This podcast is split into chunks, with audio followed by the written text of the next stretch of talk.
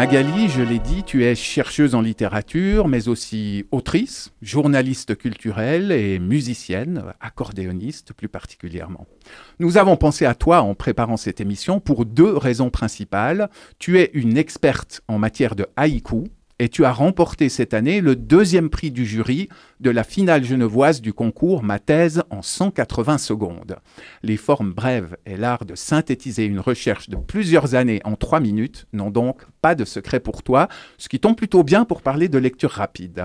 Euh, tout d'abord, j'aimerais que tu nous rappelles ce qu'est le haïku et pourquoi il ne faudrait pas confondre brièveté de la forme et rapidité de sa consommation ou de sa production. Mhm. C'est une très bonne question. Alors, le haïku, c'est un tout tout petit poème d'origine japonaise qui a connu euh, un grand âge d'or, un grand développement au Japon au XVIIe siècle, et puis euh, qui a été réformé ensuite au XIXe et qui a commencé à se diffuser à travers le monde au début du XXe siècle. Euh, donc, on a commencé à le pratiquer d'abord en langue française et en France, et puis après, pouf, ça a hissé, mais partout. On a commencé à en faire en anglais, en italien, en espagnol, partout, partout, même en, en bengali. et puis aujourd'hui, c'est une des formes poétiques emblématiques d'une certaine mondialisation de la littérature et il est très connu pour être justement bref.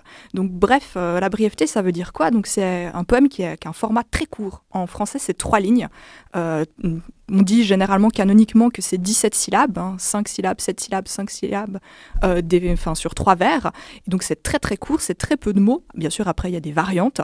donc ça, c'est pour le format, mais on dit aussi qu'il a dans son essence une certaine, un certain lien avec l'idée de la brièveté, c'est-à-dire qu'il attrape des instants de vie, souvent, euh, des choses qu'on ressent, qu'on vit, qu'on observe. Ça a beaucoup en lien avec la nature. Et puis du coup, il métabolise par la poésie ces instants. Et c'est pour ça qu'il a dans son essence quelque chose en lien avec une certaine forme de brièveté. Brièveté qui ne veut pas dire rapidité, euh, comme tu l'as rappelé, parce que euh, généralement, ça prend du temps à écrire. Ça prend du temps pour attraper ces petits instants, pour les transcrire sur le papier, pour le retravailler. Et quand on les lit, ça prend aussi du temps pas matériellement à les lire, mais à les recevoir comme un écho, à les faire mm. résonner en soi-même en fait. Et qu'est-ce qui t'a qu'est-ce qui t'a amené à te, à te passionné euh, pour cette forme de poésie. Dis-nous tout. Tu avais un, prof de français un peu sadique qui vous avait collé euh, les, poésies complètes de Victor Hugo. Ah non, euh, non, pas du tout. Non, j'ai pas été traumatisée par Hugo, Baudelaire ou bien par des formes longues comme Proust. Mais moi, j'ai toujours adoré le Japon en termes de culture. C'est un pays qui m'a toujours fascinée depuis l'enfance. Et puis, entre mon bachelor et mon master, je suis partie un mois et demi dans la région d'Osaka pour faire de la musique. Et puis, quand je suis revenue de, de cette tournée japonaise, je me suis rendu compte qu'à l'Uni de Genève, on donnait un séminaire sur le haïku euh, en langue française, ce qui était assez euh, original. Je me suis dit, bon, allons voir, il y a de la lumière, j'ai poussé la porte. Et puis là, j'ai découvert un corpus, en fait, des textes écrits en français euh, tout au long du XXe siècle, depuis 1905 jusque dans les années 2000, 2010. Et puis, je me suis dit, mais ça, c'est pas du tout étudié. Et j'ai fait mon mémoire de master sur un auteur de haïku qui a écrit pendant la Première Guerre mondiale. Et après, j'ai décidé de pousser en thèse et de m'intéresser aux autrices et aux auteurs qui ont écrit du haïku en français au début du XXe siècle. Et apparemment, tu parles d'un genre mondialisé. Euh, le, genre du haïku est, toujours à la mode, hein, aujourd'hui encore. Euh, je me suis laissé dire d'ailleurs que tu allais intervenir tout bientôt à la bibliothèque de la Servette dans le cadre d'un atelier. Est-ce que tu peux nous en dire plus? Oui, alors c'est une forme de poésie qui est, en effet mondialisée. En fait, c'était ça qui m'intéressait. C'est qu'aujourd'hui, du haïku, on en pratique dans toutes les langues et à tous les âges. Donc il est à la fois dans les programmes scolaires, enseigné euh, aux enfants, mais aussi proposé aux aînés, par exemple dans les EMS. Enfin, moi, j'en ai trouvé dans plein de langues différentes, même euh, en breton et en suisse allemand. Donc, euh, c'est dire. Euh, et puis, c'est ça qui m'intéresse, en fait. moi, je vois vraiment le haïku comme, comme une forme de poésie qu'on dit traditionnellement fixe, parce qu'elle a des règles précises, même si c'est plus compliqué que ça, qui s'est vraiment disséminée. Un petit peu, on peut faire l'analogie avec la pizza. La pizza, elle est partie d'Italie. puis aujourd'hui, on fait de la pizza dans le monde entier avec des variantes. Et ben, le haïku, c'est pareil. Il est parti du Japon et aujourd'hui, on en écrit dans le monde entier avec des variantes. On fait varier les ingrédients. Et euh, c'est pour ça que je propose des ateliers euh, auprès d'enfants, d'adolescents et d'adultes pour sensibiliser à ça et aussi montrer que écrire, c'est pas difficile. Il suffit de se faire confiance et puis de se lancer. Et si on est dans un cadre bienveillant, tout le monde peut réussir à écrire un haïku en fait. C'est cette analogie avec la pizza, c'est d'ailleurs euh, cette analogie qui structure ton, ta participation au concours Ma thèse en, en 180 secondes. comment, Comment est-ce qu'on se prépare à une telle compétition euh, Qu'est-ce qui t'a motivé euh, à y participer? Alors pour moi, c'était hum, bon. J'aime bien la scène hein, parce que je fais, je fais pas mal de, choses au niveau artistique. J'aime bien euh, être devant un public, euh, mais il y avait aussi une notion de vulgarisation scientifique parce que je trouve qu'en lettres, on est assez peu sensibilisé euh, à ça, au fait de, prendre nos objets, de les, de les expliquer à un large public, contrairement aux sciences dures qui ont plus l'habitude de ce genre de jargon. Donc il y avait déjà le défi de se dire est-ce que j'arrive à schématiser ce que je fais en fait, qui est, qui est compliqué comme toutes les recherches, en 3 minutes, en 180 secondes? Et puis après, comment est-ce qu'on prépare, ben, c'est beaucoup de, beaucoup de réécriture du texte pour arriver à un texte qui nous plaît. Euh, c'est beaucoup de cours de théâtre aussi. On a été très très bien formés à Genève. Hein. On a fait des tas de, sessions euh, d'impro, des choses comme ça.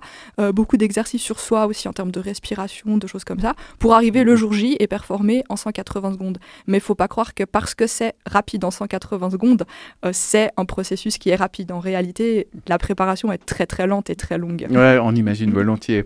et, qu'est-ce qu'il faut au fond bon résumé, selon toi Est-ce que justement, il faut, il faut trouver des, analogies, des comparaisons percutantes euh, Est-ce que ça aide? Alors, je pense que hum, si le sujet est complexe, passer par des métaphores, des analogies, ça aide à la compréhension parce que ça permet de déplier une histoire, en fait. Moi, c'est ce que j'ai essayé de faire. J'ai essayé de raconter une histoire, de raconter le haïku euh, pas dans son point de vue historique, mais comme quelque chose qui parlait aux gens en fait. Et j'ai utilisé la pizza parce que il y a des chercheuses et chercheurs qui étudient la pizza en tant que, que recette, qu'aliment euh, euh, mondialisé, justement, globalisé. Et je me suis dit, mais là, il y a un parallèle à faire. J'ai d'ailleurs mis ce parallèle dans la conclusion de ma thèse. Et en l'écrivant, je me suis dit, ça, pour la thèse en 180 secondes, ça serait pas mal. Et si on raconte des histoires aux gens, à mon avis, on a beaucoup plus de facilité à transmettre un sujet compliqué. Et à, mon avis, ça peut s'appliquer à des sujets très très différents dans la recherche, que ce soit euh, en astrophysique, en biologie moléculaire, ou si on, si on a la passion de raconter et d'avoir ce contact-là avec les gens, on arrive à synthétiser des choses très très complexes et tout le monde peut comprendre. Écoutons donc le début de la vidéo de G. Milgram intitulée Lecture rapide, les médias gobent l'arnaque, où il donne quelques échantillons des promesses faites par les sprinteuses et sprinteurs de la lecture.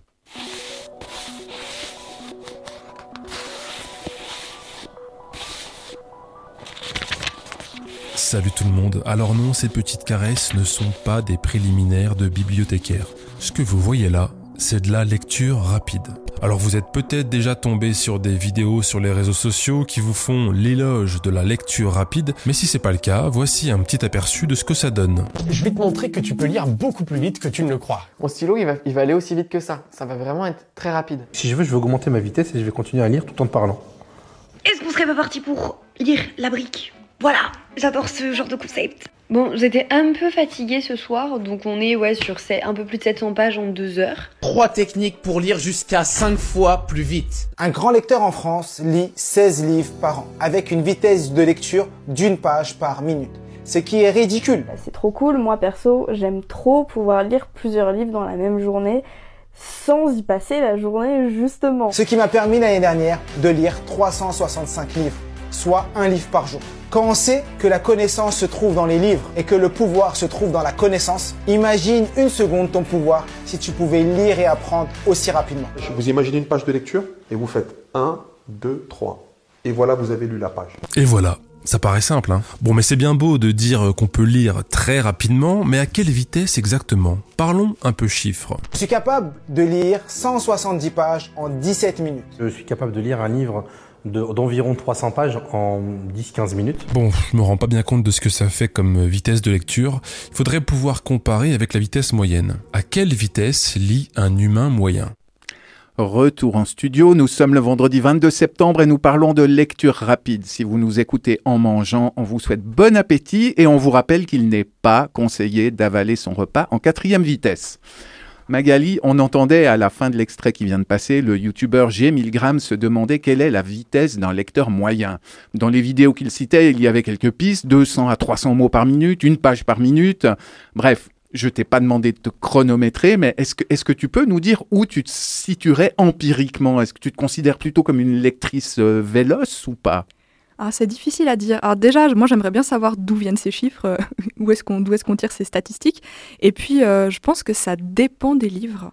Je pense qu'il y a des livres euh, qui appellent une lecture plus rapide parce que peut-être on est happé par l'histoire ou par juste le contenu qu'ils ont.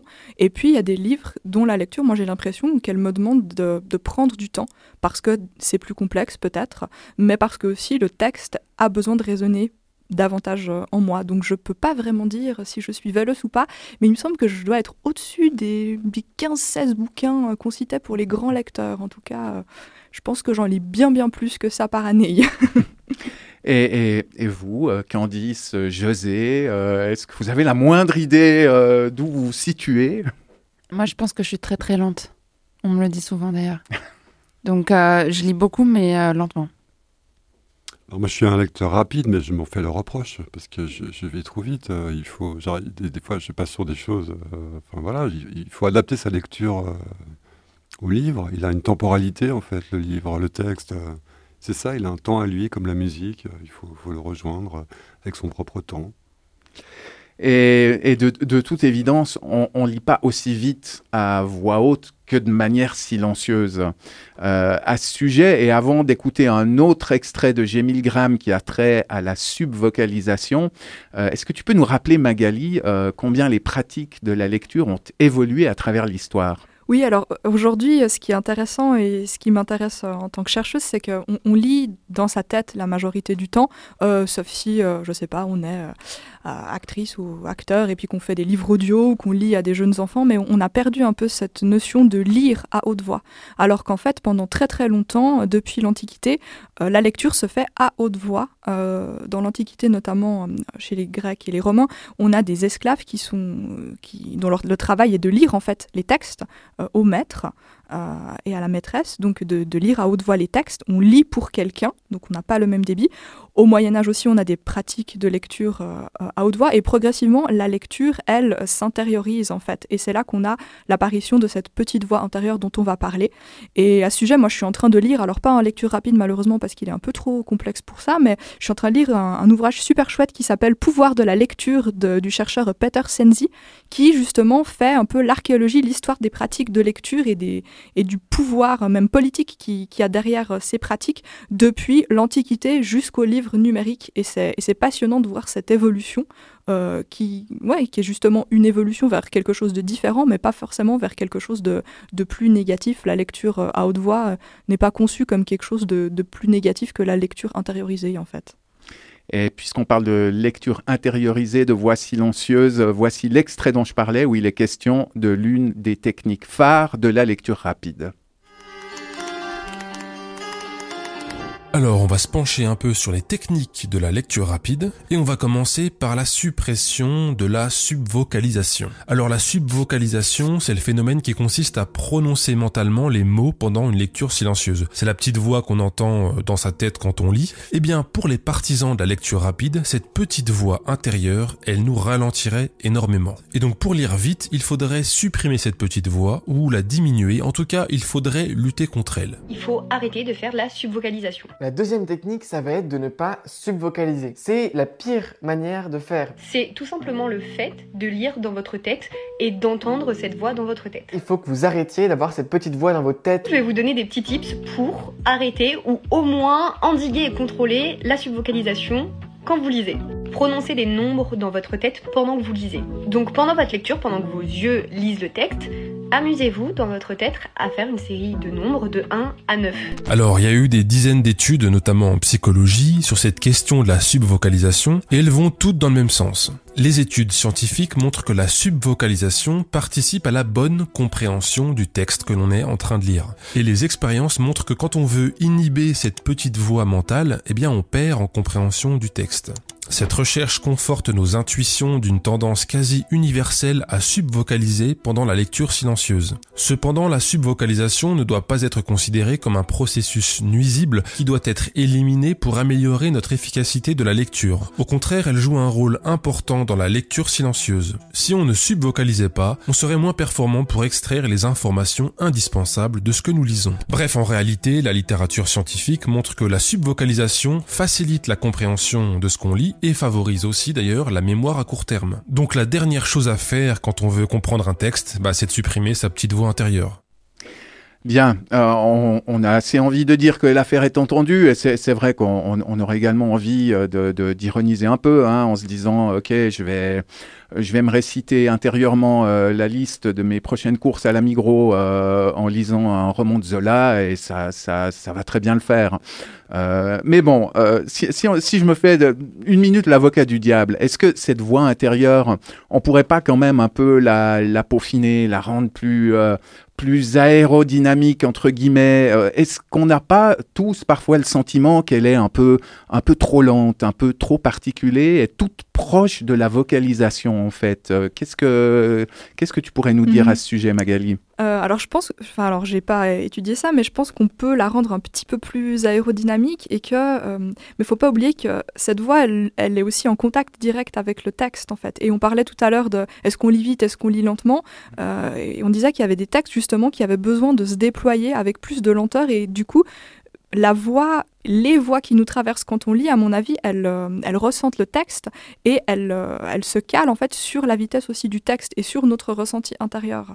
Euh, parce que le temps qu'on ressent intérieurement, et ça c'est pas moi qui le dis, c'est un philosophe du début du XXe siècle, Henri Bergson, qui a eu le prix Nobel de philosophie, sauf erreur, au, début du, au début du siècle. Enfin, lui, ce qu'il expliquait, c'était qu'il y a deux sortes de temps en fait. Il y a le temps scientifique, le temps où le sucre va fondre dans un verre d'eau et là on peut le mesurer, et il y a la durée. Et la durée, c'est subjectif, c'est ce qu'on ressent à l'intérieur de nous-mêmes, et du coup, ces deux temporalités ne sont pas les mêmes en fait. Donc peut-être que des fois, quand on a l'impression que notre voix intérieure ne va pas assez vite, euh, c'est simplement qu'à l'intérieur, on, est trop stressé par rapport à la durée qu'on est en réalité en train de vivre, et qu'il faudrait juste être plus à l'écoute de soi-même et pas forcément lutter contre ça si on veut vraiment comprendre un texte. Mais ce ne sont que des hypothèses. Il y, a, un autre cheval de bataille, la lecture rapide, euh, c'est l'idée qu'il faudrait en finir avec les saccades oculaires et les régressions. Alors, passons sur les saccades oculaires qui de, toute façon prennent si peu de temps, euh, c'est quelques millisecondes à chaque fois, que même en les supprimant, on, ne gagnerait euh, pratiquement rien.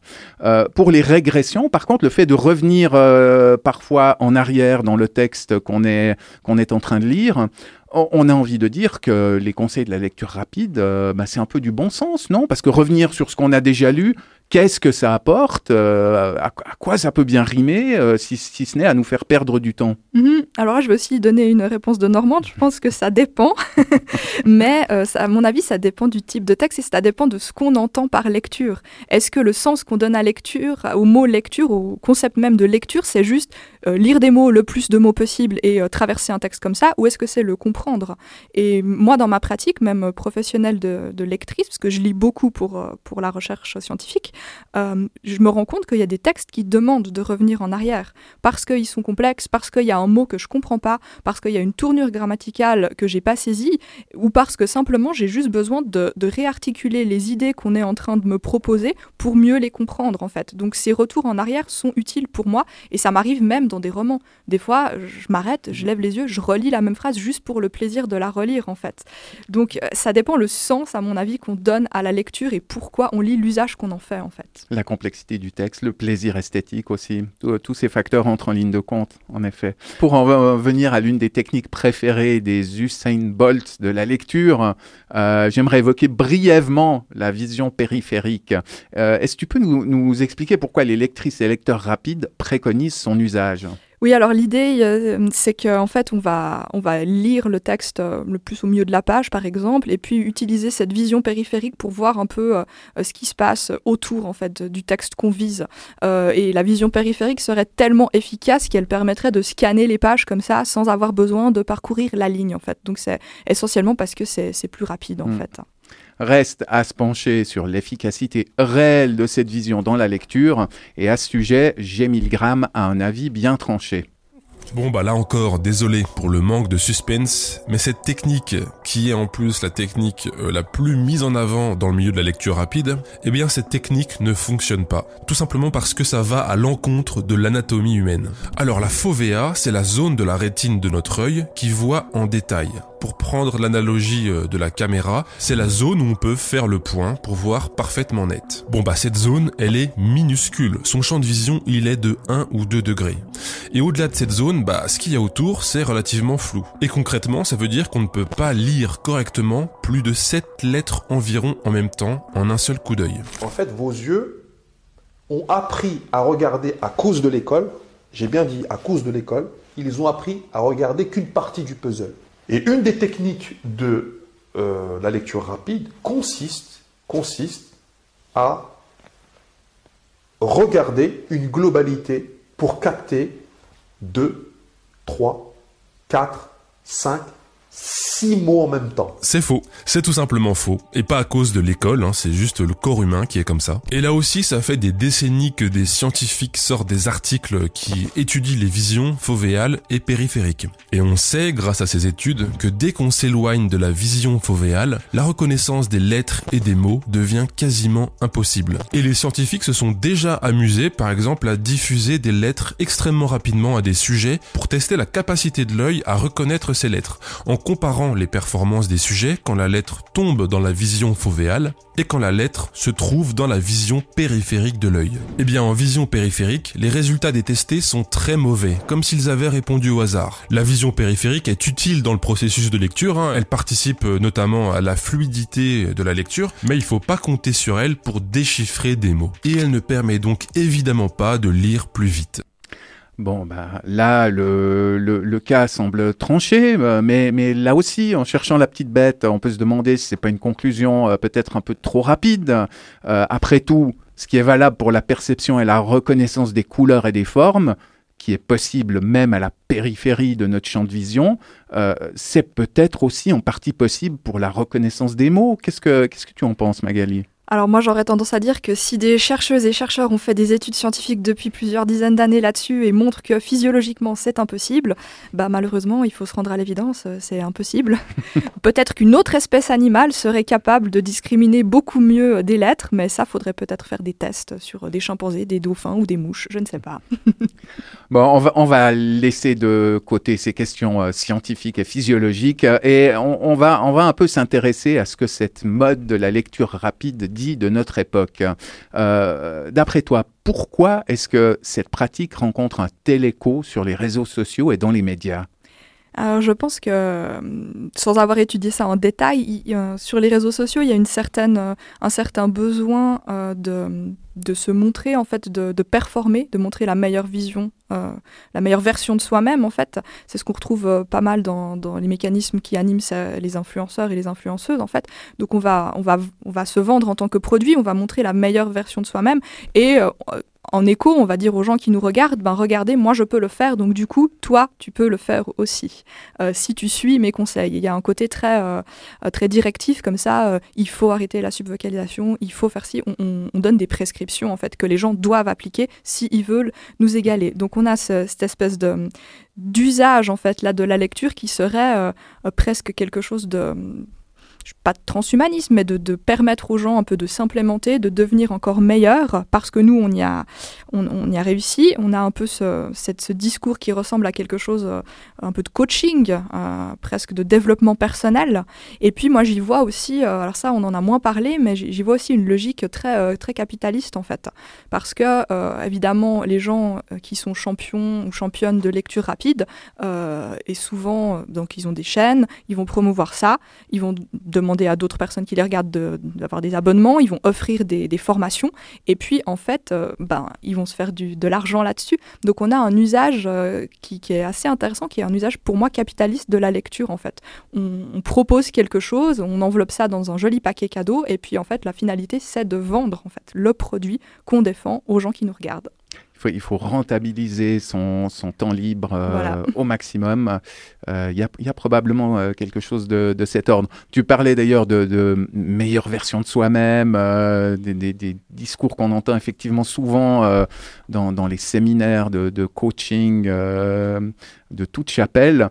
Et en effet, si on regarde ces vidéos, on remarque qu'assez qu souvent, ces lecteurs rapides portent des t-shirts à messages, on, on, on dirait des, des, des, messages de profil LinkedIn, euh, l'un porte par exemple un t-shirt Je suis illimité. Mhm. Euh, un autre porte un t-shirt avec le symbole de Batman. Il y a, il y a ce côté super-héros. euh, donc on, est, on est vraiment euh, dans, un, dans un culte de, de la performance qui, qui est aussi peut-être lié à, à une espèce d'amour contemporain pour, euh, pour la vitesse, pour l'accélération euh, permanente de tous les processus de production. Tu ne crois pas?